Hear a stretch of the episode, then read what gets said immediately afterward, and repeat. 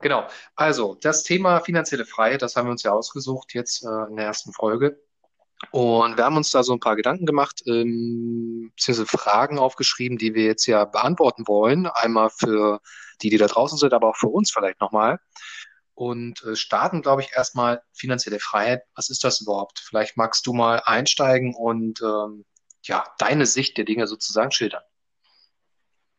Ja, das mache ich gerne. Also unter finanzieller Freiheit versteht natürlich jeder erstmal ein bisschen was anderes, aber grundlegend geht es eigentlich darum, ähm, es zu schaffen, mit seinem Einkommen ein Passiveinkommen zu erzeugen, durch das man nicht mehr angewiesen auf seinen eigentlichen Job ist. Also das kann man so verstehen, dass man ähm, das Geld, was man im Beruf verdient hat, zurücklegt, investiert sinnvoll und anhand der monatlichen Ausschüttungen aus dem Geld äh, im Prinzip die Summe erhält, die man für seinen Lebensstandard braucht und äh, damit natürlich weiterhin zur Arbeit gehen kann. Aber der schöne Nebeneffekt ist einfach der, dass man sich, dass man sich denkt, okay, ähm, ich bin jetzt nicht mehr gezwungen zur Arbeit, weil ich ja meine Miete bezahlen muss, ich muss meine Versicherung bezahlen, sondern das klappt schon alleine dadurch, dass ich mir was angespart habe. Also in dem Moment, wo man von heute auf morgen seinen Job kündigen würde, äh, hieße das, dass man nicht ähm, ja, geldlos ist, sondern im Gegenteil, dass das Geld, was man sich angespart hat und weiterhin jeden Monat verzinst wird, ausreicht, um die Fixkosten zu decken. Das vielleicht mal grob. Mhm. Ja, das ist auf jeden Fall schon mal eine Erklärung, wie ich finde, die einleuchtet. Und äh, ich will vielleicht jetzt mal so vielleicht ergänzen auch, ähm, was vielleicht auch in den Köpfen allgemein der Menschen drin ist, wenn es darum geht, was heißt finanzielle Freiheit. Und ich denke, viele verstehen auch darunter, ja, ich kann mir leisten, was ich will, ohne jedes Mal aufs Konto schauen zu müssen, ohne Angst haben zu müssen, äh, dass am Ende des Monats nichts mehr da ist ähm, was ja durchaus auch begründete Ängste sind. Aber ich glaube auch ein Faktor, der jetzt damit äh, reinspielt, ähm, da kommen wir dann auch hin, wenn wir der Frage nach dem Warum nachgehen, ähm, ist ja auch, also finanzielle Freiheit sollte man vielleicht auch nicht verwechseln damit, ähm, damit alle Konsumwünsche befriedigen zu können und äh, vielleicht auch mhm. besondere Reiseziele ansteuern zu können, sondern auch ähm, zu hinterfragen, ähm, wie viel finanziell oder wie gut finanziell muss ich aufgestellt sein, um erträgliches Leben zu führen. Und da muss man natürlich auch äh, sich selber hinterfragen, was brauche ich eigentlich wirklich zum Leben? Und das fällt, glaube ich, als ersten Schritt vielen Menschen besonders schwer. Wie siehst du das? Ja, ganz genau. Also da muss man grundlegend differenzieren zwischen Konsum und den Notwendigkeiten. Also ich glaube, da muss man auch an erster Stelle erstmal differenzieren zwischen einem zu krassen Geiz, also wenn man jetzt irgendwie beim Essen gehen äh, nicht bereit ist, 20 Cent Trinkgeld zu geben und ähm, einer gewissen Sparsamkeit, äh, die da heißt, dass man einfach sich aufs Wesentliche fokussiert. Wichtig ist natürlich bei zweiterem, dass man äh, eine gewisse Summe oder prozentualen Satz für sich zurücklegen kann. Ähm, heißt unter, äh, unterm Strich natürlich, je mehr man verdient, desto mehr könnte man potenziell zurücklegen. Aber da ist eben genau auch die Gefahr.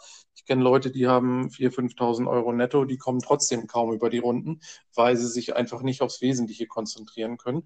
Und ähm, wir sind natürlich in einer Gesellschaft, in der Konsum alles ist. Wir werden von vorne bis hinten mit mit Informationen und Werbung zugespammt. Und dementsprechend glauben wir in erster Linie immer, wir bräuchten das zweite, dritte Auto, wir bräuchten äh, die neuen Schuhe nach drei Monaten. Und wenn man da ein gesundes Verhältnis erstmal wiederfindet, dann ist man, glaube ich, schon mal auf dem richtigen Wege. Also sich so ein bisschen back to the roots auf die Sachen zu konzentrieren, die wirklich lebensnotwendig sind, ohne dabei natürlich sich selbst völlig zu geißeln und sich gar nichts mehr zu erlauben. Mhm.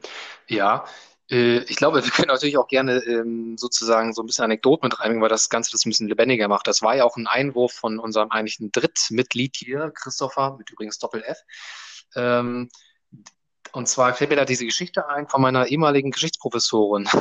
Die hatte erzählt damals, als wir junge Studenten waren, sie trifft sich ab und an mal mit einem Kollegen, der auch Professor ist in Berlin, meine ich damals, und der, also als Professor verdient man doch schon recht gutes Geld. Man kann das auch nachgucken. Das ist, wenn das eine C3-Professur ist, sind das durchaus mehr als 5000 Euro im Monat. Und also so eine ähnliche Hausnummer, wie du gerade geschildert hast. Und sie erzählte halt, sie muss ihm immer den Kaffee bezahlen, wenn sie sich treffen, weil er hat drei Kinder von drei verschiedenen Frauen und letztendlich was übrig hängen bleibt ist und äh, also an Geld ist halt witzlos, ne, für das, was er machen muss. Und ähm, ja, also Haushalten natürlich ist ein ganz wichtiges Thema und auch was, ich hatte mir das notiert, Geiz und Sparsamkeit ähm, verwechseln, glaube ich, auch viele Menschen. Mhm. Genau, richtig. Ja. Also wenn ich da vielleicht auch eine Anekdote bringen soll, Ja. ähm, da hatte ich auch ein Beispiel von ähm, einer Freundin, die im, im China-Urlaub war und die verdient eben auch äh, wirklich gutes Geld äh, durch den Flugverkehr. Jetzt aktuell ein bisschen eingeschränkt, aber das Beispiel ist schon ein paar Monate alt, als der Flugverkehr nämlich ganz normal funktionierte. Und da bewegte sie sich auch so ungefähr in der Spanne, ähm, glaube 5.000 bis 6.000 Euro brutto. Und ähm, eine Freundin, die halt immer darüber klagt, ja, das Geld ist nicht da, ähm, man verdient zu wenig. Wenn man das dann mal mit ihr reflektiert, dann sieht das schon wieder ein bisschen anders aus. Eigentlich ist es ja schon gut, die aber auch äh, bei jeder Kleinigkeit immer sagt, ja gut, du hast es ja, du hast es ja zu anderen Freunden, die es äh, vielleicht gar nicht mal haben, aber einfach sparsamer sind. So, aber auf der anderen Seite muss es dann ähm, der neue iMac sein für 2400 Euro. Dann muss es das neue Handy schon wieder sein, obwohl die, das Vorgängermodell erst ein halbes Jahr alt ist. Natürlich, dann reichen auch dreieinhalbtausend Euro netto oder 4.000 Euro netto nicht aus. Und äh, da war dann eine schöne Situation ähm, dieses China-Urlaubs. Dann ist der Flug gestrichen worden und sie musste sich äh, selbstständig um einen zweiten Flug kümmern. Der hat, ähm, ich meine, zweieinhalbtausend Euro gekostet. Mhm. Und ähm, ja, das war nicht aufzutreiben, ne? Das musste man sich dann erstmal leihen irgendwo. Und da stellt man sich dann natürlich schon die Frage, warum kommt man mit dem Geld nicht hin? Natürlich jetzt rhetorisch gefragt, aber die Antwort hat man natürlich aus dem, wenn man sich den Konsum anguckt. Ja, ja, genau. Ja, das äh, Konsum, das ist natürlich ähm, ein besonderer Punkt. Ähm, da kann ich natürlich auch selber aus eigener Erfahrung ganz viel dazu beitragen. Ähm, und bin auch an jetzt mittlerweile an so einem Punkt, wo ich ja viele Dinge hinterfrage. Also was brauche ich äh, zum Leben? Was macht für mich Sinn, auch im Hinblick darauf, finanzielle Freiheit zu erreichen? Und äh, wenn ich halt an meine eigene Studentenzeit äh, zurückdenke, da habe ich durchaus auch falsche Entscheidungen getroffen äh, in finanzieller Hinsicht. Ähm, zum Beispiel über sozusagen Zweitkredite sich einen Lebensstil zu finanzieren, der eigentlich gar nicht nötig und ja aber auch äh, nicht machbar war in dem Sinne. Aber das blendet man häufig aus, äh, weil man auch, also weil viele Menschen auch auf diese Fallen hineintappen, äh, sozusagen der des, ja, man kann nicht sagen, das Kapitalismus, äh, Kapitalismus so. Und ähm, ja, sozusagen diese, diese Werbungsmaschinerie, die doch dahinter steckt, ähm, sehr schnell immer auf die Füße fallen und sagen, okay, stimmt, also das ist ein neues Angebot und das ist gut, das ist besser und äh, da spare ich im Endeffekt sogar, also im Endeffekt bei Angeboten, ich glaube, das sollte eigentlich jedem bewusst sein, spart man nie etwas. Äh, das ist alles nur, sind nur psychologische Tricks der, ja, der großen Konzerne, aber ähm, ja, die, ich glaube, diese Fehler machen die meisten Menschen häufig und vor allen Dingen auch immer wieder. Selbst wenn sie es merken, machen sie es trotzdem mal wieder. Und das ist natürlich auch interessant, warum passiert das überhaupt? Absolut, absolut, ja. Also ich glaube, da muss man sich dann auch die Frage stellen, äh, wie ist man selber erzogen worden? Denn ähm, ich bin ein Anhänger der Theorie, dass man nicht irgendwie durch Erbschaft genau in so ein Modell reingezwungen wird, also dass man irgendwie über die Gene genau das macht, was zum Beispiel auch Eltern machen, sondern dass einfach der das Umfeld einiges äh, ausmacht bei, bei dem Weg, den man nachher beschreitet. Also wenn ich dir vielleicht ein Beispiel von mir geben darf, ähm, ich bin ja eigentlich gut erzogen worden, ähm, nie Geldsorgen und das Geld war auch nicht knapp und äh, wenn ich etwas haben wollte in frühester Kindheit, habe ich das meistens auch bekommen. Da bin ich natürlich auch sehr dankbar im Nachhinein drüber. Äh, aber es führt natürlich auch zu so einem gewissen, ja, das ist einfach so und das muss auch so bleiben, ähm, denken. Und irgendwann äh, wachen einige Menschen dann auf und sagen sich, okay, äh, um mir diesen Lebensstandard erhalten zu können, muss ich auch selber mal aktiv werden. Andere wiederum äh, sagen sich, muss das denn überhaupt sein? Ähm, also ich finde, da, da entsteht so ein, so ein entstehen zwei Wege dann irgendwann im Laufe des, des Lebens. Und entweder beschreitet man den einen, bei dem man nicht reflektiert und diesen Lebensstandard beibehalten möchte und dann eben auch mit hohem Einkommen immer wieder in diese Falle tappt. Das führt dann dazu, dass man sagt, ja, ich muss mehr verdienen, anstatt mal zu sagen, ich muss vielleicht mal hier und da mich ein bisschen reflektieren. Heißt es immer, ich verdiene zu wenig und dann kommen halt eben auch Leute, die äh, 5.000, 6.000 Euro netto verdienen in diese Situation, zu sagen, ja, ich verdiene ja zu wenig, deswegen äh, habe ich ja, ist mir dieses Schicksal quasi aufgebürgt worden, mhm. ähm, anstatt selber zu sagen, ähm, ist es mein eigener Konsum. Auf der anderen Seite sind es dann die Menschen, ähm, sind es dann die Menschen, die ja durch, durch vielleicht ein Schicksal oder ähm, eine andere Lebenseinstellung, durch ein gutes Buch oder vielleicht auch durch einen Podcast, was wir hier machen, mal zum Aufwachen äh, aufgerüttelt wurden und sich mal selber die Frage stellen, was brauche ich denn tatsächlich alles? Hm, genau. Äh, ja, da wollte ich auch nochmal einhaken, weil du es angesprochen hast. Das ist, glaube ich, ähm, eigentlich mit auch einer der wichtigsten Punkte, wenn man jetzt über finanzielle Freiheit spricht und auch ähm, sich selber zu hinterfragen und seine eigenen Standpunkte.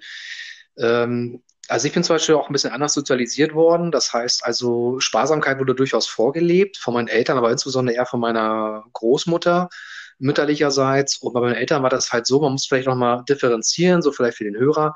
Äh, ich bin halt aufgewachsen im ländlichen Brandenburg, so ungefähr eine halbe Stunde südlich von Berlin.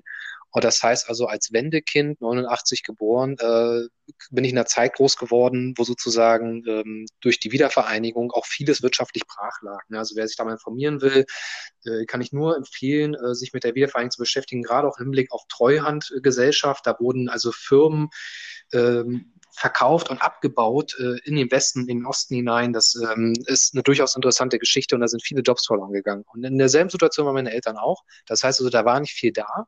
Wir hatten zum Glück das Haus, das wurde schon begonnen zu bauen in äh, Ende der 80er, noch während der DDR.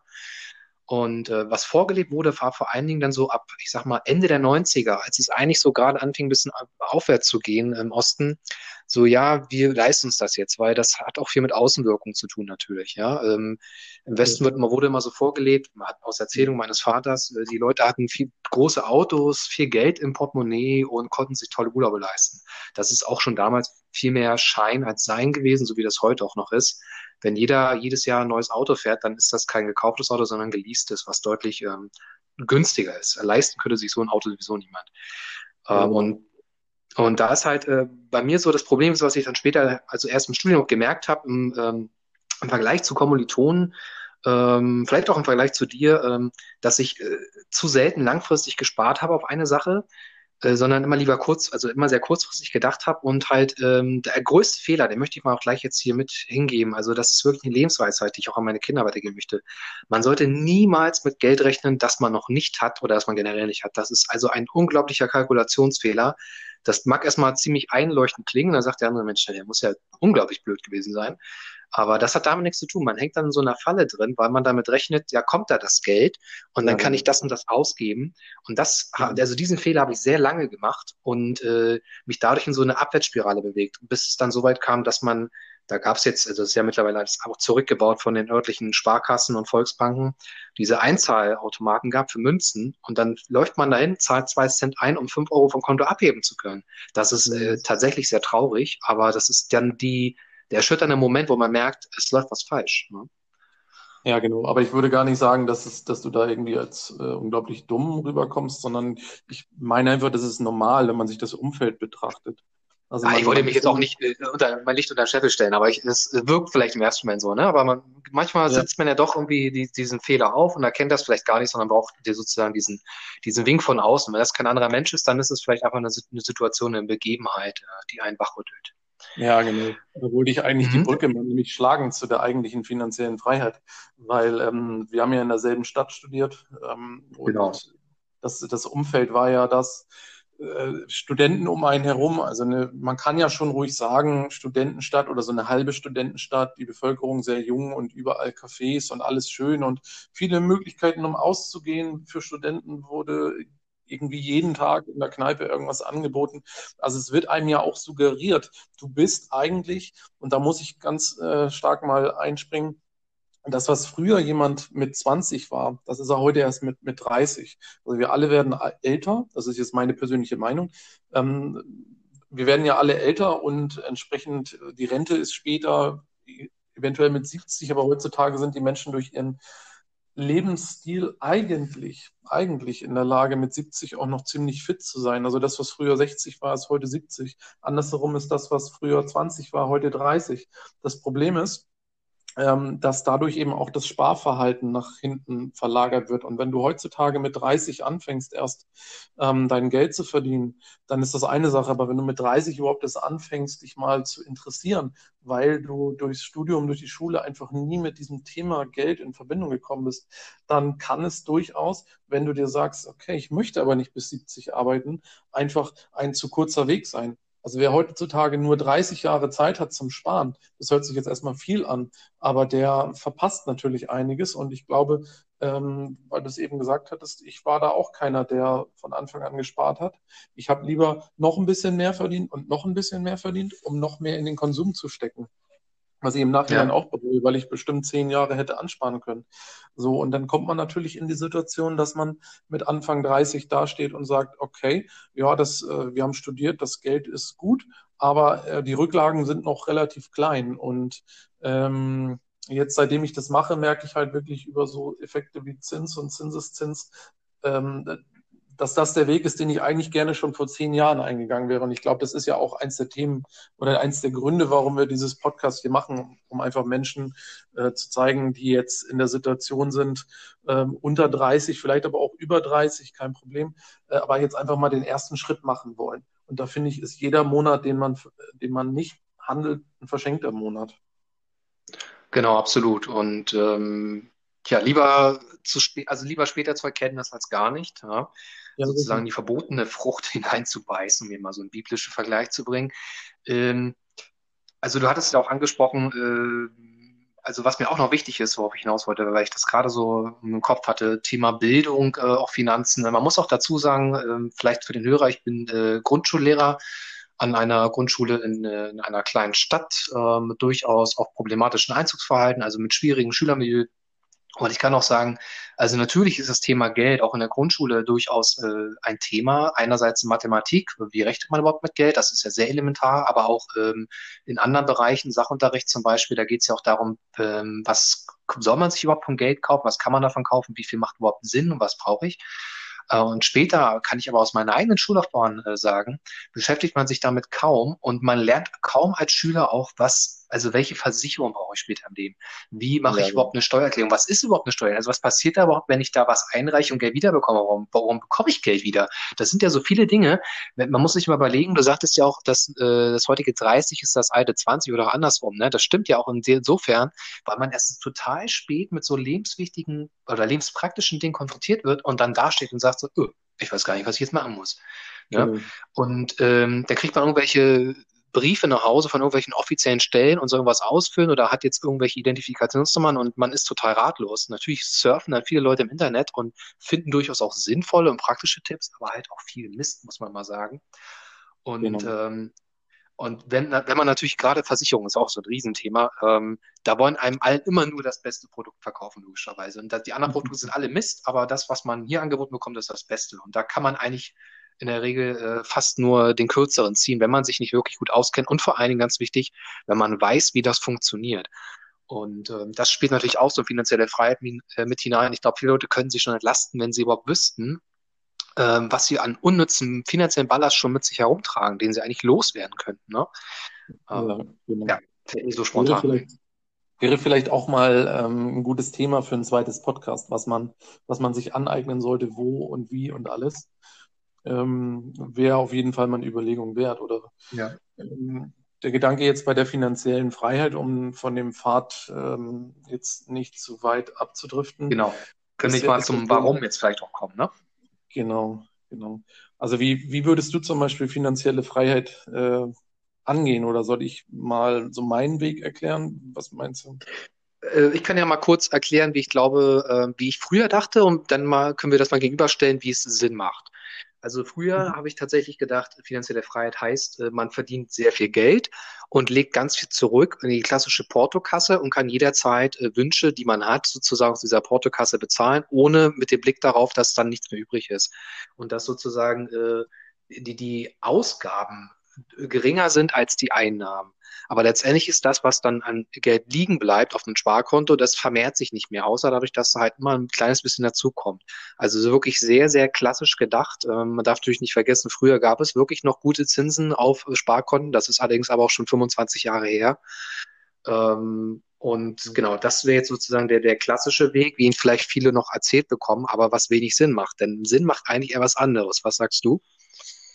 Auf jeden Fall. Also die Deutschen sind da wirklich prädestiniert und ähm, ich hoffe ja natürlich auch, dass viele, die uns zuhören, da ins Grübeln kommen und vielleicht einen anderen Weg einschlagen. Aber die Deutschen sind prädestiniert dafür, immer noch alles äh, ja auf dem Sparkonto zu haben ähm, das aber kein Sparkonto mehr ist. Also was heutzutage irgendwie auf dem Sparbuch ist, ähm, hat ja mittlerweile eine Verzinsung von null. Ähm, es ist immer auch die Frage, wo geht das Ganze jetzt hin? Kriegen wir die, den Negativzins auch für die deutschen Sparer? Äh, dann gibt es bestimmt auch noch mal einige, die da aufwachen werden und das Geld dort runternehmen. Aber es wird wahrscheinlich immer noch genügend Leute geben, die sagen, oh, ich lasse das Geld da drauf, weil das hat man immer so gemacht. Also dieses Mal sich verändern, das ist eigentlich ein wichtiger Faktor. Und weil du es eben angesprochen hast, also ich kann mich noch daran erinnern, wenn ich mit, mit fünf oder mit zehn hätte sparen wollen, dann hätte ich durchaus zehn Prozent bekommen, äh, vielleicht sogar noch ein bisschen früher, äh, also so zur Zeit der Geburt in den späten 80ern. Ähm, ja da hätte man zehn Prozent bekommen und dann vielleicht jetzt mal ein Rechenbeispiel für die, die sich das noch nicht so durchgerechnet haben. Wenn du damals 1000 Mark auf dem Konto gehabt hättest, dann äh, hättest du in einem Jahr bei zehn Prozent schnell mal 100, äh, 100 Mark ja, Zins bekommen. Dann hättest du im nächsten Jahr ähm, 1100 Mark gehabt und darauf hättest du wieder zehn Prozent bekommen, was dann letzten Endes 110 ähm, Mark sind, die oben drauf kommen und so vermehrte sich das Geld. So, genau. dann hast du natürlich auch immer noch mal wieder was draufgeschmissen aufs Konto und ähm, so hattest du dann nicht nur diese ähm, 1100 Mark, sondern vielleicht 2100 Mark und das äh, hat sich dann über den Zinseszins halt innerhalb von zehn Jahren gut und gerne ver, verfünffacht oder das habe ich jetzt nicht ausgerechnet, aber es ist auf jeden Fall signifikant mehr geworden. Heutzutage gibt es den Effekt nicht mehr. Gleichzeitig, äh, aber ich glaube, das ist auch ein Thema für ein eigenes Podcast, äh, sinkt die Rente massiv. Also wir müssen uns eigentlich Gedanken machen, wie kommen wir überhaupt noch an Geld ran?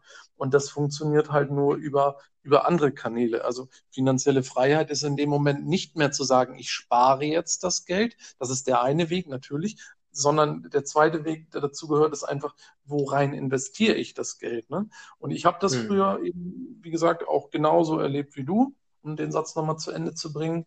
Ähm, mehr verdienen ist immer das, was, das Credo. Wenn du irgendwo 2500 Euro brutto hast, dann verdienst du zu wenig und musst irgendwie den Job wechseln, um dann auf äh, 2800 zu kommen, um dann nach einem halben Jahr herauszufinden, okay, die 300 Euro brutto, sind jetzt äh, 120, 150 Euro netto mehr im Portemonnaie. Ja, die gehen dann drauf, weil man ein oder zweimal mehr feiern geht oder dreimal essen geht oder sich dann stattdessen ähm, regelmäßig neue Videospiele kauft. Also unterm Strich hat man nicht mehr dadurch und es kommt wieder nach einem halben Jahr dieses Gefühl, ich verdiene zu wenig und man macht dann andere dafür verantwortlich und nicht sich selber. Ja, genau. Ich wollte übrigens nochmal zum Zinseszins einschieben. Ich wollte dir noch nicht äh, so hineingerätschen. Da kann ich wärmstens empfehlen, da müsst ihr mal schauen auf YouTube. Und zwar Dirk Miller, da war der mal, das ist schon lange her, das musste sieben, acht Jahre her sein, bei Markus Lanz und hat das mal erklärt anhand eines Beispiels, wenn Jesus nämlich einen Goldtaler zurückgelegt hätte, welche Auswirkungen das hätte im Bezug zum Zinseszins. Das ist sehr interessant, äh, das ist sehr anschaulich gemacht vom Dirk Müller. Mhm. Genau, also da, dieser Effekt, der kommt nämlich äh, ja heute nicht mehr zu tragen bei den klassischen Sparbüchern. Also ich glaube, so der aktuelle ähm, Tagesgeldkontozins liegt so bei 0,001, müsste ich jetzt, äh, schätze ich, glaube ich so. Ne? Also du kriegst so um bei ja. Cent vielleicht raus. Genau. Ja, und niemand, genau. Ja, also ich meine, es gibt noch ein paar, die sind kostenlos. Ich habe tatsächlich auch noch so eins, aber Tagesgeld ist eigentlich tatsächlich nur äh, vielleicht im, im, Notfall Geld da mal parken. Es gibt auch so Situationen wie ähm, weiß ich nicht, Wasserrohrbruch in der Wohnung, du brauchst sofort 1000 Euro, äh, weil der Schaden muss erstmal bezahlt werden. Da macht es durchaus Sinn, sowas äh, auf der Kante zu haben, wenn man es nicht bar rumliegen hat. Ansonsten sollte das Geld schleunigst äh, nämlich anders angelegt werden. Und darum äh, geht es jetzt nämlich eigentlich. Und zwar, ähm, wie erreicht man das denn jetzt überhaupt, finanzielle Freiheit? Also wie ja, gehst genau. du denn? Genau, vielleicht nochmal ganz kurz vorweg, äh, wenn man es dann auch noch auf dem Konto parkt, dann muss man dazu wissen, was ein Tagesgeldkonto eigentlich ist. Ja, Tagesgeldkonto genau. ist was, du, du kriegst, äh, du leihst der Bank das Geld und kriegst dafür deine Zinsen. Früher war das vielleicht mal spannend, als du 5%, 8%, 12% bekommen hast. Ähm, gehst damit natürlich ein Risiko ein, weil die Bank mit deinem Geld spekuliert und äh, im schlimmsten Fall ist es weg. Dann äh, stört dich das vielleicht nicht, wenn du über drei bis sechs Jahre immer deine 10% bekommen hast, weil das mehr war, als du eigentlich angelegt hast. Aber heutzutage ist es halt so, du kriegst gar nichts, um es mal so platt zu sagen gibst aber das ähm, volle, gehst das volle Risiko ein, das Geld zu verlieren. Denn wenn die Bank es verspekuliert und nichts anderes machen ja Banken mit unserem Geld, dann ist das Geld weg. Und du hast vor allem kein Anrecht darauf, es wiederzubekommen. Und das ist ja so ein Irrglaube, dem viele noch unterliegen. Wenn ihr ein Konto führt und da ist sehr viel Geld drauf und die Bank sagt, okay, wir haben sonst, wer weiß wie viel zu bezahlen, wir nehmen das Geld jetzt mal und das Geld ist weg, dann ist es so dann habt ihr Pech gehabt, weil ihr dafür ja den Zinsausgleich bekommen habt, der heutzutage nicht mehr da ist. Ich persönlich mache es lieber über andere Kanäle. Also man muss natürlich immer ein bisschen schauen, wann hört ähm, der, der Zuhörer dieses Podcast auch, was haben wir für eine gesellschaftliche Lage, wirtschaftliche Lage gerade. Im Moment ist sie ja schwieriger denn je, aber grundsätzlich ja. bin ich ein Freund von, von Aktien, einfach weil man in Aktien ähm, auch da muss man natürlich vorher eine gründliche Analyse äh, fahren, aber in Aktien ist die Verzinsung durchaus immer noch in dem Bereich, wie die Sparkonten das vor, vor 20, 30 Jahren waren. Also du kannst durchaus ähm, deine 5% sicher einfahren jedes Jahr. Du kannst aber genauso, wenn du risikoreicher fährst, auch auf 10% kommen. Da empfehle ich aber auf jeden Fall, sich gründlich zu informieren. Ja, was muss ich aber einmal zwischengrätschen? Gerne, gerne. Stimme des Volkes sozusagen. Du sagtest ja Aktien, da kann man durchaus noch ordentlich äh, Spar, also äh, Dividende, könnte man sagen, rausholen. Jetzt höre ich meinen Vater bei meiner Mutter schon sagen, nee, Aktien, da lege ich doch mein Geld nicht an. Das ist doch dann verzockt mhm. und so, mhm. da kann man ja nur verlieren. Warum gibt es denn dieses Vorurteil, insbesondere bei den, ich sag mal, Leuten, die sonst eher klassisch sparen? Ja, also da muss man tatsächlich äh, gucken, wer das sagt, weil beziehungsweise ähm, wann die Personen eingestiegen sind. Ich weiß das selber auch aus dem Familienkreis, äh, wenn man zur falschen Zeit einsteigt, in dem Moment, äh, in dem die Dotcom-Blase zum Beispiel platzt, um 2000 herum und man gerade äh, in die Telekom-Aktie investiert hat, als die auf dem absoluten Limit war. Ähm, mal kurz äh, ein historischer Exkurs. Ähm, die Telekom-Aktie war vor 20 Jahren höher, immer, also nach 20 Jahren ist die Telekom-Aktie immer noch nicht wieder auf dem Wert, bei dem sie damals vor 20 Jahren geplatzt ist. So, wenn jemand natürlich damit sein Geld verloren hat, weil er sagte, okay, äh, Spekulation, ja, Spekulation gehört dazu, aber ähm, man, man braucht ja auch immer einen Moment, je nachdem, wie man so ist. Wenn man eine Zockernatur ist, vielleicht nicht, aber man braucht immer einen Moment und dann steigt man ein und dann auch noch im falschen Moment. Und gerade auf dem Aktienmarkt gibt es häufig einen, einen falschen Moment, weil die Märkte hoch und runter gehen. Und dann verliert man noch. So, dann ähm, wird man nicht nur nicht wieder einsteigen, in den meisten Fällen. Man wird auch noch seinen Kindern davon erzählen, den Eltern mhm. und allen äh, im Freundeskreis, die vielleicht auch mal drüber nachgedacht haben, aber sich selbst noch nicht getraut haben. Und somit ist man ziemlich schnell abgeschreckt. Was man wirklich machen muss, ist eine langfristige Analyse und da gehört auch immer der historische Kontext dazu. Was macht denn einen Markt aus? Das ist eigentlich ein Verbrauchervertrauen. Und ähm, das Vertrauen ist mal mehr da, mal weniger da. Und äh, ich kann jedem nur empfehlen, dass man sich ein paar Monate lang erstmal die Märkte anschaut und sich ein bisschen in die Historie einarbeitet und versucht, Parallelen zu finden. Das wird man durchaus tun. Und dann wird man seine eigenen Schlüsse ziehen.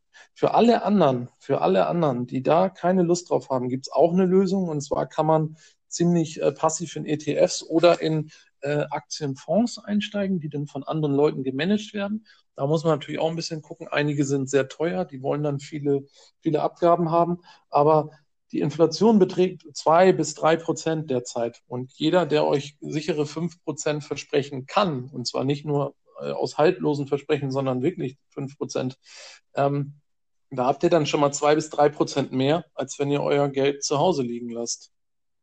Genau. Also ich glaube, vielleicht kann man da mal so rauspicken, gerade so ETFs. Also wer jetzt anfängt, sich einzulehnen, sagt so, ich bin der ganz vorsichtige Sparer und ja, ich probiere das jetzt mal, da sind ETFs erstmal auf jeden Fall eine gute Adresse. Und wenn man da, da drin ist in diesem Thema und sich ein bisschen mehr zutraut und mehr Wissen angelesen hat, dann macht es auf jeden Fall Sinn, Aktien mit einzusteigen, weil da das Potenzial zur eigenen Kapitalschöpfung nochmal deutlich größer ist. Und ähm, aber äh, genau, man sollte sich mal Zeit nehmen und vor allem wichtig, wie du gesagt hast, historischer Kontext. Ähm, Übrigens, wir haben es gerade auch voll gut umschifft, jetzt in einer halben Stunde schon, die wir aufnehmen. Äh, ne, du weißt schon, dieses eine Thema, dessen Namen nicht genannt werden darf.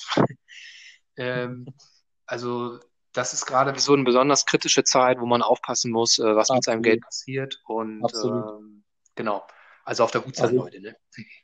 Ja, also im Moment gibt es eigentlich keine, keine richtige Sicherheit. Natürlich äh, ein bisschen diversifizieren, in alles investieren. Also vielleicht, um das mal kurz aufzudröseln, also wer jetzt gerade in diesem extremen Bärenmarkt äh, kurz vor so einer Weltwirtschaftskrise steckt und sein Geld irgendwie investieren möchte, der sollte natürlich gucken, wo Rainer das tut. Ähm, Gold ist dann eine Alternative auch äh, in äh, billige Immobilien kann man überlegen, ob man das noch macht, ähm, je nachdem, wie groß die Menge ist. Aber was man auf keinen Fall machen sollte, ist jetzt sein Geld auf dem Konto zu parken. Auch in Aktien kann man im Moment rein investieren. Diese werden mit Sicherheit auch noch fallen. Ähm, aber ich glaube, wir müssen jetzt mal so vom, vom Standardfall ausgehen bei der Analyse ja. hier, oder? Also wenn die Märkte wieder einigermaßen normal sind. Also ich bin nicht nur jemand, der sagt, absolut nur Aktien, sondern wenn alles vernünftig wieder läuft, dann kann man genauso gut in, in Anleihen, in Unternehmens- oder Staatsanleihen reingehen.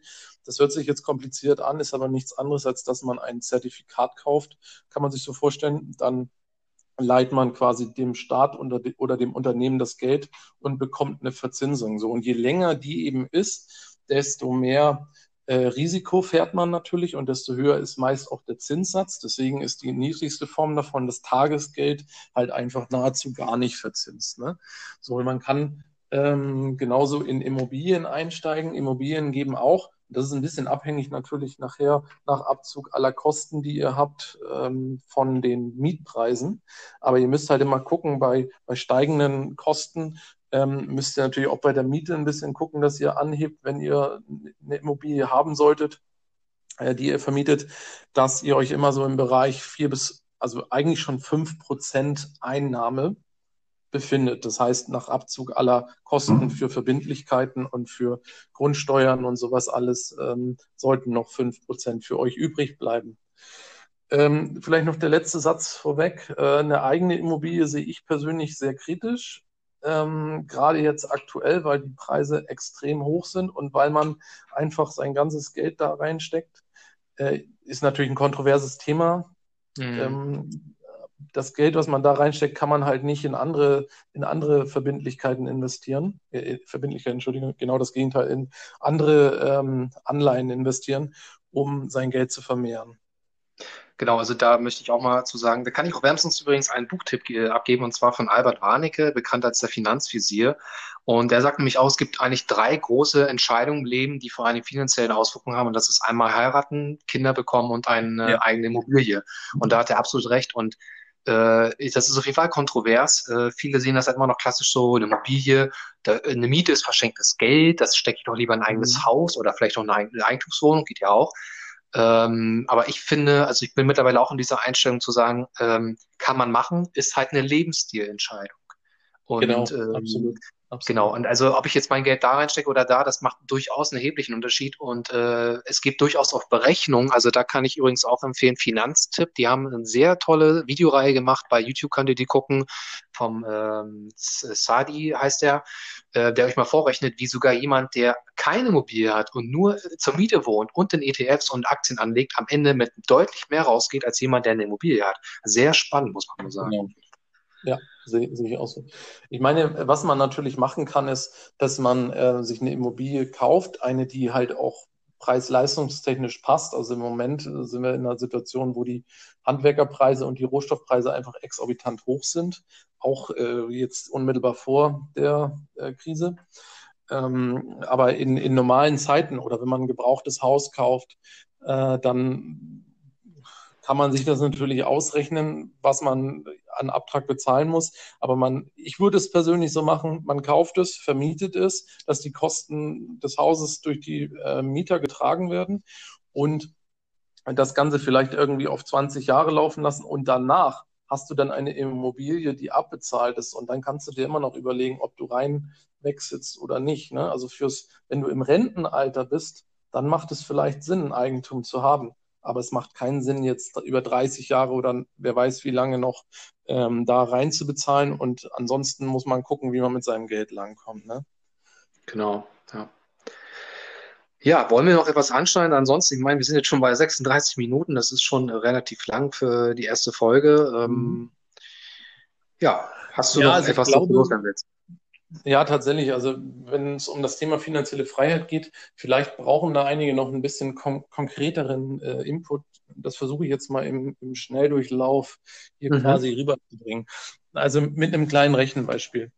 Ähm, man sagt, wenn man unter 30 ist, sollte man so 10 Prozent seines Nettoeinkommens zurücklegen. Wenn man über 30 ist, sollten es 20 Prozent sein. Lieber nachher so auf die 40 zugehen, 25 Prozent.